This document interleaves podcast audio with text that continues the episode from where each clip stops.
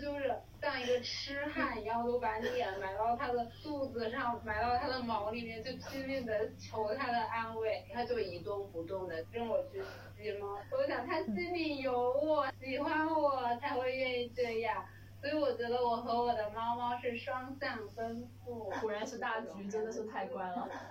我之前一直觉得吸猫是一个就大家的，就是对，没有想到是真的那个吸猫。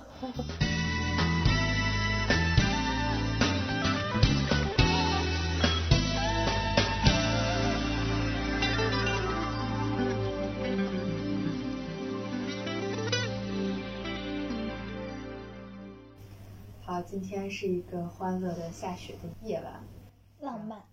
然后我们要聊一期非常非常可爱的话题，就是猫。大家好，我们是临时生活，我是艾拉，我是拉芳，我是森森，我是小刘，欢迎。我其实今年才刚刚不怕猫，所以我对猫基本上是没有任何的了解吧。你为什么怕猫？小时候的一些心理阴影，然后就会怕这种。猫猫狗狗呀，然后带毛的小东西，就会觉得它们很凶，就感觉打不过，没有安全感。我和猫唯一的渊源就是我小时候，我外婆家有一只猫，然后我去他们家，我就跟那个猫玩，但是我不知道我为什么就要吹它，我一吹它它就要躲，然后反复几次，它就把我的脸给抓伤了。后来流传在我家族里的故事就是我要给那个猫剪指甲，然后那个猫把我给抓伤了。总之，在那之后，我就基本上再也没有接触过猫。我觉得我只是在跟它玩，它为什么要抓我？你为啥要吹它？我一吹它，它就躲，然后我觉得很有意思。我觉得很多人都会觉得养狗可能更亲一点，然后养猫就会觉得有一点高傲。对，可能狗它就是有及时反馈，而且它确实很黏你。对。就感觉虽然狗不懂你的语言，你也不懂它，但你们俩好像交流障碍比较小。但是猫，你就是很难懂它。但是它很懂你，但是不屑理你而已。我们这儿还有两个是有猫猫的，所以小刘，你是什么时候有猫的呢？我是去年二零二一年双十一那一天有猫。为什么？是因为你太孤单了吗？我当时处在一个时间节点，就是我也是很想裸辞。然后当时我有一个同事，他养了两只猫，然后他经常就养一只猫就好了。十一月初吧，然后我又感觉要被傻逼领导给逼疯了，就是一边就是在工作，然后一边打开微博，我就开始搜领养猫咪。其实我之前也经常重复这样的动作。就是我每次心情不好，我就去搜北京领养猫。做到的第一个，我就刷到一条微博，就是白黄相间的这样的一个长毛橘猫，我就决定，对，就是它了。然后我就给那个博主发了私信，说了一下我的情况，然后说我要领养。然后那个博主就说，那你要不要今天下班过去看一下？然后我那一天下午都很开心，其实因为工作原因不是很开心，但因为想到下班要去看一只猫，我都很开心。那只猫猫一点都不怕我，它胆子好大，然后我就决定是它了。然后那时候就是快到双十一的时候，领养的人就说，今天现在就开始买猫箱、买猫粮、买猫砂，正好双十一也会有打折，差不多就在双十一的时候就是把它接回家。嗯，所以你家猫现在多大？我领养它的时候大概是六个月，现在就是九个月了。然后我是在元旦那天给他做的绝育，就是 你很有仪式感，都要挑一些特别的日子。放假的时候有空。所以绝育，来名词解释一下。绝育就是小刘解释一下。他们就是一般就是六个月快要成年的这样的一个年龄，然后他们可能会发情，一般就是在一岁，就六个月到一岁之间这个期间都比较好。所以就是只要养猫都绝育，看个人对你对它负责就应该是这样，这样也是为了它的健康着想，并且它的寿命也会更长一点。我也是很多知识也是我养猫后才知道的，就是你知道有一些，比如说品种特别名贵的猫嘛，然后有一些猫贩子，他就会强迫那只猫就是不停的怀孕，不停的生孩子。就是这种猫就叫后院猫，只把它当成一个繁殖的工具。有些人他可能在网上，他看到 A 只，比如说布偶怎么只卖几百块钱，怎么价格这么便宜？它可能就是后院猫以一种极低的成本繁殖过来的，就很惨。可能一只后院猫的一生就是刚成年就怀孕就生小猫，再成年再怀孕生小猫。然后其实那个小猫它也不容易活，它的那个猫生就很悲惨。我们平常遇到流浪猫。然后有些人其实就会送流浪猫绝育，这样也也避免就是流浪猫它可能一直都饱受这种发情的困扰，以及那母猫它怀孕生小猫都会身体伤害很大，所以可能很多爱心人士都会去送流浪猫绝育或怎么样。这对我来说是一个新知识点，就在我的认知里，我其实还觉得绝育可能是一个比较会让猫猫痛苦的事情，毕竟是一个小手术嘛。嗯，没有想到会让它更长寿。所以三三，你是为什么决定要养一只猫？因为我也想养猫很久了。然后我得到猫的经历其实跟小刘有点像。领养猫。一九年十一月十一号去看的它。为什么双十一有什么魔力？因为双十一是我生日，然后我觉得生日当天去看一只猫，就有种命定的缘分。哇。对。所以当时听他讲双十一，然后猫的，我也觉得哎，好有缘分啊。你小时候养过吗？小时候也养过猫。哎哎，三三家的是母猫，你家是公猫，我觉得你们可以发展一下。但是你们的两只都绝育了，想太多了。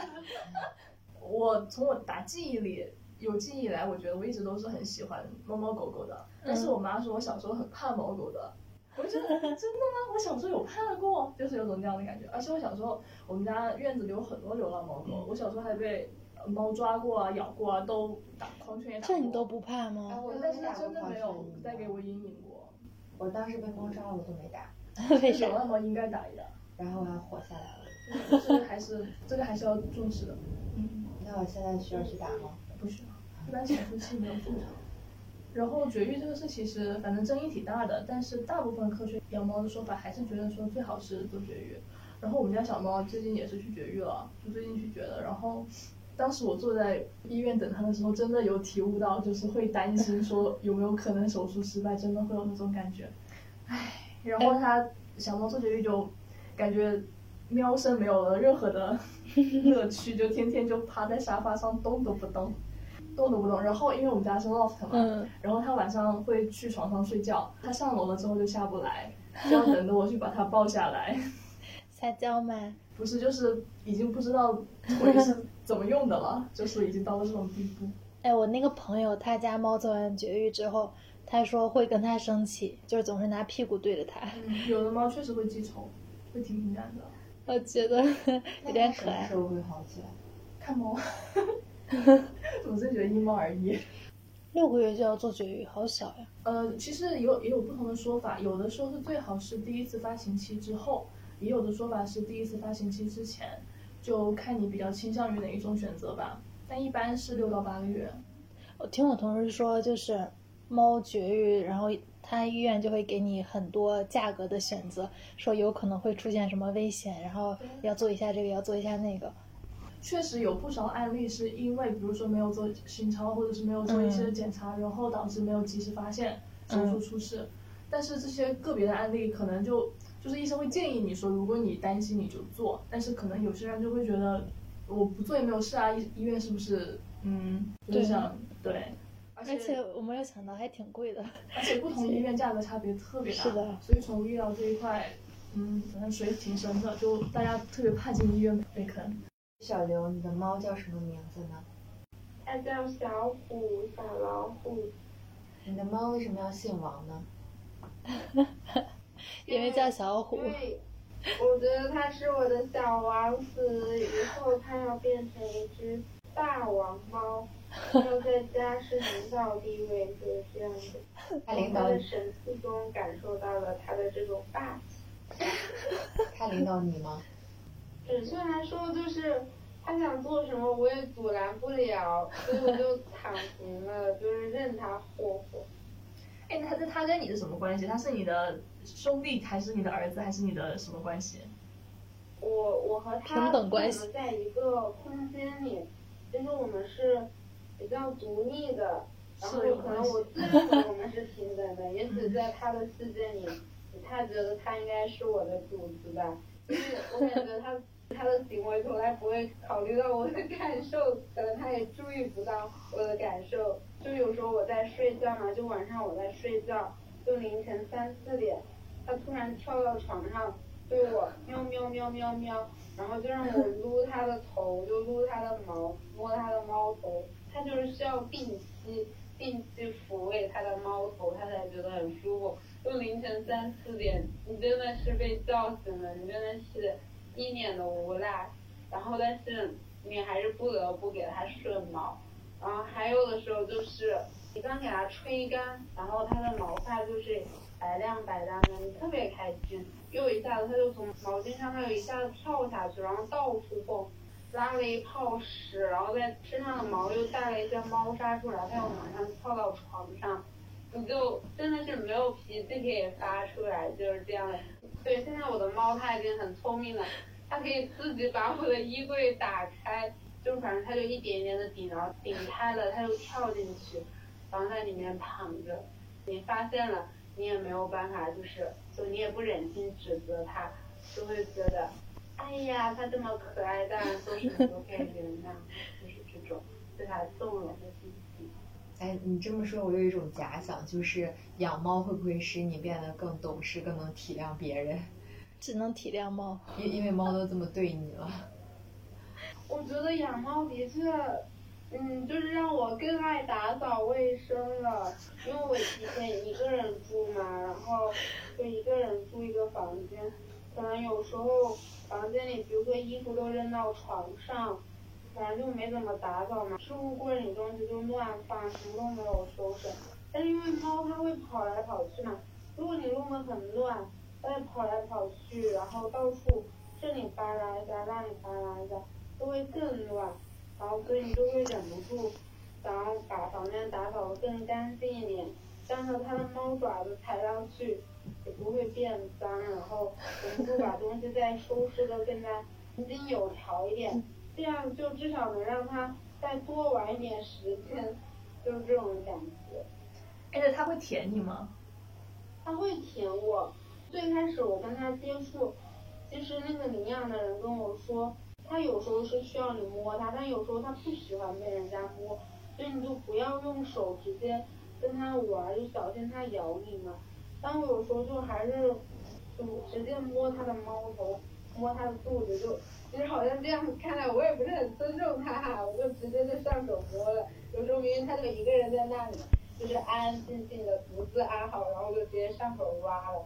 以前它会忍不住就轻轻用牙齿轻轻咬我，但现在它就是开始舔我，然后就是猫猫舔你的时候，你能感受到它的手后可能会有一点点。我不知道是倒刺还是什么的，反正就舔着你感觉它的舌头就是表面舔有点粗糙的，然后让你感觉有点麻麻的这种感觉。你就是把你当小弟了。对，有一种说法就是，猫会舔比它地位低的动物，像一般一只猫舔另一只猫，它绝对是那个被舔的那只猫地位比较低，就是这样的。那据说房间里，比如说有九十九只猫，大哥要舔下面的九十八只。天呐，你的猫舔你吗？我觉得家里地位最低的。反正是有这种说法，就是这种舔毛代表的一种地位。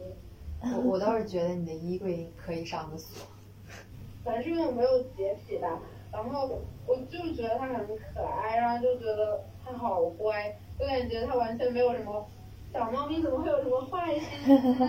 它肯定是喜欢我才钻到我的衣柜里，就这种自我感动，就是包括现在这种心情也是的。所以很多时候，就算它半夜它把我吵醒，我好像也不会生气，就是这种感觉。天啊！但是如果你可以尝试半夜不撸它的话，说不定它就不吵你了。嗯，它有时候它真的半夜来，就是来来找你玩嘛，然后把你闹醒了。然后后来我就想到一种方法，就我一般像我九到十二点我还没有睡，我可能在做一些别的事情，或者说在打游戏、看动漫，然后他一般会在这个时间点，他就开始睡了，就努力的把他摇醒，就不让他睡，我就等我睡了，然后让他跟我一起睡，这样我们的那个睡眠时间至少会比较同步，要不然他睡好了，他可能三四点他又醒了，它就会来闹我，所以我就要保持跟他一样的这样的一个尽量一样的睡眠时间，免得他睡醒了他就没人玩来闹我，就这种。嗯，很聪明。这就是为人父母对的。对，然后我我跟我一个养猫的朋友也分享了这个技巧，他就说他也是这样的，晚上我们还没有睡的时候，看到猫它好像要睡了，立马把它给摇醒，坚决不让它早睡，要不然它早醒了就来闹我们。你们的猫都可以上床睡觉吗？三三，你的猫对，甜吗？这也让我养成了一个月，一个就是一个星期至少要换两次床单，但是每天就是 我还要去喷喷一些就是消毒的东西，就是一些去螨的喷雾啊。我刚刚养猫的时候也这么勤快。你确定你没有洁癖吗？希望你两年后依然如此勤快。嗯真的很神奇。我不知道是是不是所有养猫的人都能接受猫上床，但是好像我我身边的朋友，然后我是都是可以接受养猫上床的，但是我我比如说我跟我爸妈说，就他们从来没有养过猫，他们就完全不能接受，就是我可以对猫的很多行为我都可以接受，也可以包容，并且就是我感觉猫也的确。给我的独居生活提供了很大的情绪价值。对我是一个一个人住的状态，所以有时候会觉得就是从这种他的一些行为，哪怕是很无聊、很打闹的行为中，我也能感受到一种治愈。用我女朋友不对，用我什么舍友的男朋友的话来说，如果你不能搂着猫睡觉，养猫干嘛？哎，但你们自己一个人在外面生活，那还要照顾自己，然后怎么又会想着还要再去照顾一个更小的小东西？情绪价值啊。什么情绪价值？会让你不 e emo 吗？我其实我养猫，我想了好久才下定决心的。其实不仅仅只是一时因为心情不好心死的，就是大大概就从我大学毕业以后，然后就来到北京工作嘛，就一个人。其实我在北京这边的朋友和亲戚都很少，所以很多时候就是一个独居的状态。有时候看一些猫领养的条件，就是不知道你们是不是北京本地人。很多其实在北京，如果你领养猫，他们对领养猫的条件就是，如果是正规的话，他们都会要求的特别严格。然后第一条就是希望你是北京本地人，有自住房，而不是租房的人。他就怕很多暂时在北京可能打工那么几年的人，离开北京的时候会不把猫带走，不会完全对猫负责。所以他们往往领养的第一个条件就是必须在北京有自住房。我还记得我填过一个北京大学还是清华大学的一个校园流浪猫，我记得它那是一个问卷，大概有二十多页还是三十多页，填到第十几页的时候，我就突然一下子就心里有点受不了了，我就觉得自己很很卑微，能力很一般，就完全达不到那张问卷上说的对猫咪的要求啊什么有。我就觉得自己的条件完全是配不上的，就是所以很长一段时间我就是这种想法，所以我就总是看，我从来都没有下定决心要要做。但后来就是你真正去实施的时候，你发现其实一只猫它不需要你提供特别多的东西，就是你买不起很贵的猫粮或者冻干，其实你给它吃平价的猫粮，就是自己能保证那个品牌是安全的，然后。就是我养的这只猫，它其实一开始它就是一只流浪猫，后来被别人救了嘛。它在那个家庭里，因为那个家庭本来就养了一只猫，那只猫就老欺负小伙，所以当时我去领养的时候，那家人他就是特别欢迎的态度，他们就觉得自己没有办法给小虎提供一个很好的条件，他就他就希望有一个有负责的人来照顾他，能够对他负责。其实他真的所需要的东西不多，就是需要一个猫厕所，然后需要猫粮来吃吃喝喝，需要有人去陪伴他，就是定期给他摸摸猫头、摸摸猫毛，照顾他的健康，就是定期去看医生啊，做绝育，也是能够照顾好一只普通的、普通的这样的一只猫流浪猫的。对，之前有一次，我记得艾拉好像在找领养猫的一些信息，然后我当时也去看了一下，我就看见他们有的还对你的月薪有要求，就说你必须对对，比较高的工资，然后要在北京有不能合租，你要是自己住，反正我就觉得天呐，这怎么我感觉比找工作还难呢？要求特别高。嗯，我也想顺着这个就是点讲一下领养这个事情。我觉得大家就是可能很多不是就这个圈外的人提起领养这件事，感觉它有点被污名化的意思。我我想说的是，其实大部分救助人对于领养人的要求就是尽可能对猫好，不抛弃不放弃。我觉得大家的底线就是这样子的，就是那些书面的东西，可能只是他们不想说你一个一个去沟通进行的一个筛选的机制而已。但是如果比如说你真的很有诚心，你也真的是确定能对猫好，那我觉得大部分领养人不会在乎说你一定要给它吃多少多少等级的猫粮，或者是一定要自由住房或怎么样。是不是其实可以跟他私聊一下，表达一下？对，因为就是我之前领养大猫的时候，我还是一个合租的状态，嗯这一般是不被领养救助人所接受的。对，但是他可能是 看我还行，靠谱对，他就把猫领养给了我。就是我觉得当然有个别确实是不是非常友好的存在吧，但是大部分救助人还是非常好的，因为你领养的每一只猫背后其实都是救助人花了时间、花了精力、花了金钱去做救助的，因为你已经是白手拿到了这这只猫，嗯但是它背后付出的东西其实你是不需要去承担的。对，我觉得就是愿意在自己的就是业余时间去把时间都奉献给动物救助，真的很伟大。是的，嗯，我觉得如果就是你是真的就是觉得这些条件非常的苛刻，你无法认同，我觉得那就没有必要说一定要去争这一点，你可以换个领养人去沟通，或者是你就干脆去去一些正规途径买，就拒绝后院。其实出发点都是对都是为猫猫好，猫好。对，你家猫会在凌晨三点把你蹭醒吗？不怎么会了，就是会我也不理它们，就慢慢的就跟你同频了。就有时候小猫啊，有时候小猫小的时候，它会呃大概三四点钟吧，就爬到我身上来，嗯就很重，但是你习惯了之后也就继续睡，是真的很很重。你家是两只猫对吗？对，叫啥？一只叫香蕉，一只叫焦糖，因为小猫是给大猫领养的，接龙吗？所以叫焦焦的糖糖，这是有寓意的。你的猫为什么没有姓呢？大部分都没有姓吧？我觉得姓王才很奇怪。对，人家王小虎是特特殊的存在。然后我想到一个很搞笑的新闻，就是有一个女的，她感觉自己晚上好像被打了，因为她每天早上起来都很疲惫。然后她后来调监控，调监控就是晚上他们家的猫在她睡觉的时候打她 怎么打呢？就是就是挥拳。为什么这么搞笑？对，嗯，对。我还见到之前一个室友，他有一个神器，就是自动蓄水，好多小东西。对对对，然后水也是，就是它会是一个活水，一直是流动的状态。那种会也用过，但是那种不贵，很便宜，但是你需要经常清理，要不然它就脏了，然后就清不干净了。还有好多很好看的那个逗猫棒，还有猫的各种零食，看的我都想吃，觉得好好吃。好好吃，尝一下。就它吃的好香呀，就是都已经没了，它还在那儿咬那个袋子，咬手。我们也喜欢吃啊，它不爱了，不喜欢吃。那是特别。哎我有一个问题，为什么你们这些养猫的人都可以无下限的、永远的原谅猫猫？不说了呀，不理解啊，就是它把你的衣柜抓的乱七八糟，凌晨三点把你叫醒，然后有时候还会抓伤你，就是这种无理取闹的事情。我觉得可能是无法沟通吧。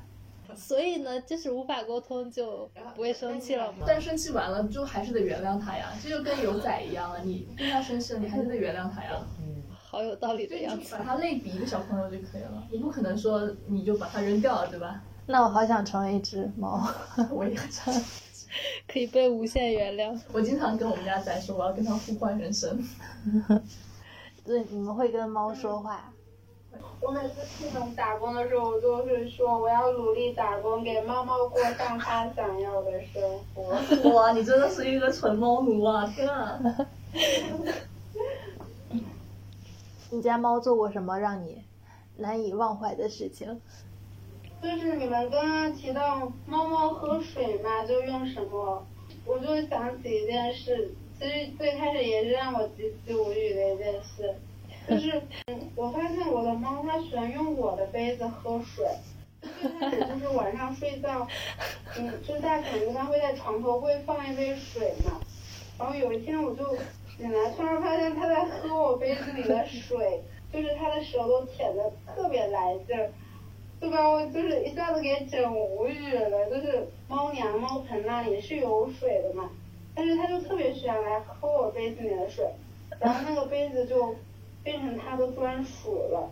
后来我就发现，让猫猫喝水最好的方式就是用杯子，并且一定是它喜欢的杯子，它才会多喝水。你要假装它还是你的杯子，它会更喜欢喝水。三三，你家的猫猫们呢？我觉得比较有趣的是，我们家大猫是一只话痨，话就是 痨非常喜欢叫的一只猫，而且是可以跟你一问一答的那种，就啊是你摁一句它喵一句，你摁一句它喵一句。好有趣。对然后，哎，那你可以发那个小视频。然后主要是就是你就你开心的时候会觉得挺有趣的，但是你烦的时候是真的烦，因为它一直喵喵喵，你不说话，它自己会喵吗？对，它就一直就绕着你喵，它企图表达什么呢？就是话痨嘛。你还给它买一个那个，我见过什么猫语翻译器，就它踩一下，什么饿了，踩一下喝水还。有什么还有什么录下猫说的话，然后放给它听，它怒了，还有很好多这样的段子。然后主要是小猫来了之后吧，小猫因为是个哑巴，就平时就从来不喵，他们两个对比特别明显。那他俩咋交流？猫跟猫交流不需要喵的，舔吗？一般都是用肢体跟气味交流。嗯，他们说喵是猫发明出来专门为人类交流的语言，有点？是有，因为好像说小小猫只有找大猫的时候，就是幼时找大猫的时候才会喵。有一点有爱耶。这件事情比较神奇。然后就是他们俩现在处，虽然不是特别亲密吧，但是能处。然后小猫它去做绝育回来之后吧，大猫就不认识了，因为可能有气味不一样或者怎么样，带了一个圈，嗯长得不太一样了。天天遇见小猫就哈它，然后哈了两三天，哈气就是表示威胁它，嗯。然后哈两三天，哎，好像认得了，气味褪去了，认得了，然后又开始亲密无间了。我觉得有第二只猫特别好的就是，它们俩会追追打打，消耗他的精力，你就不来烦你了。嗯，相当于减少了可以跟他玩逗猫棒的时间。小刘听到了吗？你可以再养一只猫。就是有问过，就是说如果养一只猫，我出去工作，那它一个人在家里，一只猫在家里会不会感觉很孤单？然后后来我想到的答案就是养两只就好了。对，这个也有很多说法，就是有的人说猫是独居动物，有的人说猫也有孤单的情绪，就看自己怎么样选择吧。而且就确实也不是所有的养第二只猫的情况都能改善大猫的孤独，也不是所有两只猫都能够处得非常好，真的还是挺靠缘分的。比如说我们家两只猫其实不亲密，不亲密就是能处，有一个同类，相当于这种感觉。然后小猫刚来的时候，大猫可能已经一年多没有见过同类了，惊了。它躲在楼上衣柜两天没不吃不喝不下楼不动，就是反正这么大这么的害怕，对，这么的害怕。我当时就特别的难过，说我为什么要接一只新猫回来？我是不是不应该接它回来？但是过了那段时间就好了，就觉得有它大猫好像确实好一点。嗯我很多养猫的朋友，他们会在家里装一个监控，就是无时无刻都想要看看猫，然后还对着监控说话，你知道吗？你 就特神经病他一个人在干嘛？然后就他很认真的在跟猫说：“哎，你在干嘛呢？别往那儿去，什么什么，不能上厕所。嗯，天。”我觉得很好笑。，就在外人看来很好笑的东西，对。你有想过装一个监控吗？哎，那说不装吗定养狗也是这样。我无语了。对啊，就在外人看来很好笑的东西，对我们来说都是很平凡的东西。所以监控的到底是啥？你就是想无时无刻看见不是？监控目的就是，比如说有没有还有没有凉，还有没有水，有啊没有舒适。那那即使没有粮了，你也不可能及时赶回去。那可以就是比如说，如果真的没有凉，可以找人上门。比如说你特别你在外地，你要出差好几天，那这时候肯定需要有个人帮你看着呀。就你能联系到让他临时上门帮你干点什么。我跟你讲个很好笑的事儿，就今天北京不是又有一个确诊嘛，然后反正在离我们单位也不算远，我们领导就说大家做好准备啊，有可能说不定哪天单位这个楼一封，你们就在楼里出不去了。然后我那个养猫的同事第一句话竟然说的是不行哎，然后我以为说大家都不想隔离嘛，结果他说那我的猫就没有人喂了呀。对呀、我觉得这是这是我们每一个人第一时间想到的想到的事情。我想表达一下，就是我们现在特别怕被隔离，因为说没办法照顾猫，不是没办法照顾猫，是无害化处理的事情太多了。啥叫无害化处理？就是把猫给杀了。嗯，对，非常可怕，就是所以特别怕万一遇到事情。我记得哪个城市它现在可以宠物和人一起隔离？很多地方都有这样的报道，上海不是上次就说可以嘛，但是不是又说那件事情要你签署可以被无害化处理的同意书嘛？然后在网上闹得特别的大。但是根本我就没，天这个但是猫狗根本就不会传染那个。怎么说呢？有说法会得新冠阳性，但是并没有，好像并没有证据证明它可以回传到人类身上。但是等于说，大家觉得说你不会花时间精力去替你照顾这样一只猫，也没有空间给他们做隔离，所以大家有宠物的就人人自危的这种感觉。哦，这个我不能接受哎。虽然我没有猫，但我觉得好残忍。好多这样的例子，就是比如说几岁的猫猫狗狗，然后直接被消杀，或者是那那主人怎么？办呀？那能能怎么办啊？哎，我记得我有一个朋友的朋友，他们好像是被隔离，然后他的狗送到就是宠物医院帮忙照顾。现在算可以的，嗯这真的算很好的例子了。哎不，那他这个事情出来不会有舆情吗？不会有什么舆情，有舆情也没有用啊。那我们有太多这样的事情了，太多这样的事情了。但是也有很好的例子，就是比如说舆情起来了，然后他就相当于各自退了一步。我天，对，而且这已经是疫情第三年了。你知道当时疫情刚出来的时候，大家报道的都是什么那个外卖员上门帮你去照顾滞留的猫狗什么的，都是这样子的温情的信息。然后到疫情第三年，全部都是这种负面的消息。天呐，真的不要再有疫情了，我真的要崩溃了。我微博还转了一个，就是那个博主说，他现在就是跟你说差不多，最害怕的就是你的猫和狗可能就那么消失了，然后我还转了他微博。天好，下一个话题。那像没有养过猫，但是有很多人就也会想要去领养，或者想要有一只自己的猫猫。那对这些没有经验的，有什么好的建议吗？就需要提前去学一下什么东西？第一点就是你得自己做好攻略，你得知道就你需要付出什么，你要考虑到自己的金钱条件以及你的时间还有精力，因为一旦你确定养一只猫，你就一定要对它负责，而不是说我真的就是养了一个玩物来逗自己开心。我觉得人与猫之间的关系是双向的，就是你不能仅仅养它，你是为了玩，而是你真的是要对它负责任的。第二点的话就是接受它是一个独立的个体，你要接受它的一些缺点，就如同你欣赏它的优点一样。如果并且它表现的不好的话，你要去教育它、引导它，就这种，对，就是这样。我觉得就是，反正大家都是把第一点放在最前面，就是要负责任，因为这个真的太重要了。就是现在城市里太多的流浪猫狗，都是因为人为的抛弃造成的。我觉得我真的是一个劝退的心态吧，就是我以前会鼓励大鼓，就是鼓励想养猫的人养猫，但是我现在真的是一个劝退心态，我劝你一定要想好。对，就是因为崩溃真的太多了，然后很多时候都会后悔为什么要养，然后他们一生病真的就是吞金兽。哎呀，没有钱，他也说不明白，你知道他他有什么病？你知道每一次都 第一件事上检查，检查费一下来就几千块钱，啊，真的就吞金兽。就是如果真的下了决定要养，就轻易就不要说放弃的事情。对，对，的确就是某种程度上就是田园猫、田园狗，就是可能它们身体会更健康一点。有很多就是你们见到的网红猫啊，或者说一些品种猫，它其实通过人工的那种就干预嘛，然后它很多其实都是近亲繁殖，所以会有各种就是那种遗传病或者说并发症，然后它们的肠胃会更脆弱。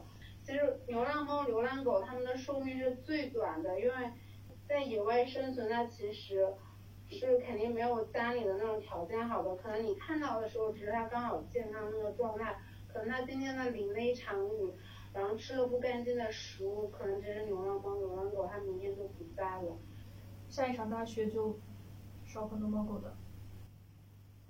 所以还是所有准备养猫的人一定要想好做了决定再去领养，负不起的责任再爱也不要背负。如果你决定要领养它，就一定要好好照顾它。然后尽量不要去购买有基因缺陷的品种，比如折耳，对这个我也经常听朋友说，的，折耳那个是怎么？就是它是基因缺陷嗯产生的一种品种，基本发病率就是骨骼发病率是达到百高达百分之八九十的，因为它是基因自带的一种缺陷，而且好像说它有时候会很疼。对，非常疼，而且它活的就是，听说是能明显感觉到它跟普通猫之间明显的走路啊、跳跃啊这种差异的，还有矮脚的也是被人工培育的一种品种，就是很多的品种都是因为人工的或者是人的审美，就迎合人的审美去产生的。它其实柯基也是有一点，就柯基大家都觉得好可爱，但是它的短腿承受它那么庞大的身躯是对它生理压力特别大的。嗯，还有茶杯犬，但是这种品种已经存在了，怎么办？就我们都说那句话嘛，没有购买就没有伤害。如果你去领养，你对猫的品种并没有并没有绝对的要求，你完全可以领养一只田园猫。但如果你一定要特定非常喜欢某个品种，你可以去正规的途径购买，但是尽量不要选择那些已经是明确告诉你有基因缺陷，对它对你都不好的品种的存在，就尽量不要去选择。对，就是尽量的，尽量的。如果你就是想养猫，如果你有对品种没有特别要求的话，就用领养来替代购买。嗯对，因为可能是相处圈子的问题，我一直以为领养代替购买这个口号还蛮深入人心的。嗯，但是的等我，去参加他们的活动，去向外界做宣传的时候，我发现其实可能知道这个概念的人，可能真的只是一个小圈子的人。大多数路过的人，他们是不明白这个概念的，甚至会觉得说：“哎，你要钱吗？这里你卖多少钱啊？”就所以我觉得，为什么大家需要去说这个概念，是因为还有太多人不知道。然后你需要打动的不是那些明确抱着对领养有反对意见的人，而是那些不知道有这个渠道可以去领养猫的人。如果能够感染那么一两个人，其实就很值得了。对。我想问你们一个问题：当一天在单位很疲惫，或者是当最近心情比较 down，然后回到家看到猫，真的会感觉好一点吗？不要光点头说话。不是，当然，如果地上全都是一卷纸巾，被撕碎的纸巾，那就不快乐了。反正我个人哈，我个人是很享受这种，就是比较浅层情感这种陪伴，就不需要你有什么深入的交流，就这种浅层的陪伴。陪着反正我觉得我很喜欢，我很喜欢这种状态。我是是我家猫，它可能它也比较好吧。我有时候晚上回到家，就是真的感觉就是心累，或者身体也很累，我就直接就把脸埋到它的肚子去吸了。其实不是所有的猫都这么乖，但我真的就是像一个痴汉一样，都把脸埋到它的肚子上，埋到它的毛里面，就拼命的吸，就就在那儿求他的安慰。他有时候他就一动不动的，对，他就他就让我去吸猫，让我去 rub 它，就是我就觉得啊，嗯，他好棒哦，他好乖哦。果然是大橘，真的是太乖了。我想他心里有我，他肯定是喜欢我才会愿意这样。所以我觉得我和我的猫猫是双向奔赴。我觉得猫确实是认人的，就特别是比较聪明的猫。一开始大猫来我家的时候，它在我床头里面躲了三个周，三周才出来。然后，但是它这次随我搬家的时候，我们早上搬过去，它晚上就可以出来了。嗯就是我觉得它是认我的，它知道我在，所以它敢去探索一些地方。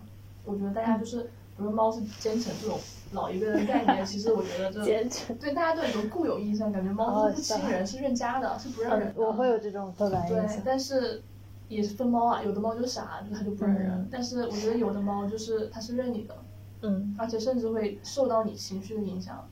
刚刚听小刘说，就我之前一直觉得吸猫是一个，就大家的，就一个用用语，一个原来就是真的吸对，没有想到是真的那个吸猫。你下次可以找一只乖乖一点的猫尝试一下，为啥要吸呢？能吸出来啥呢？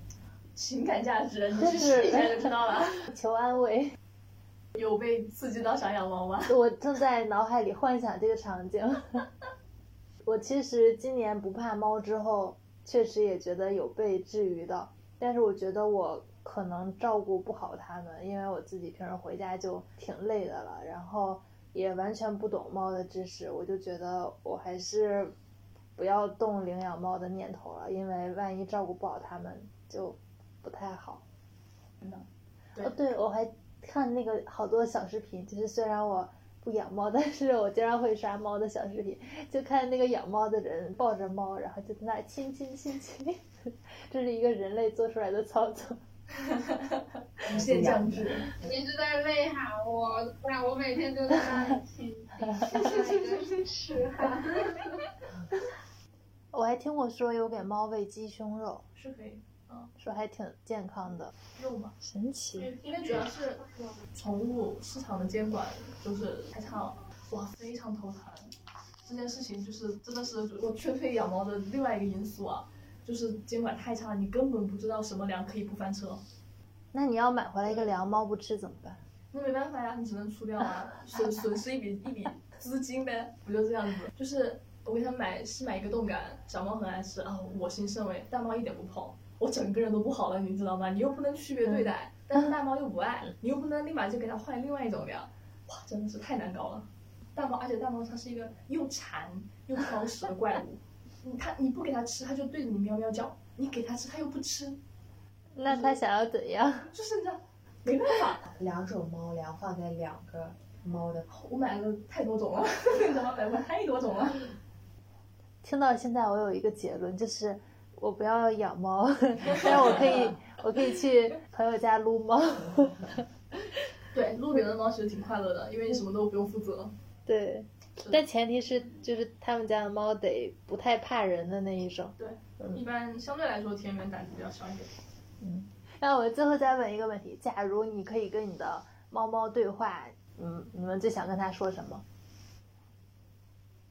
我可能想问他，就是想不想要出去玩儿？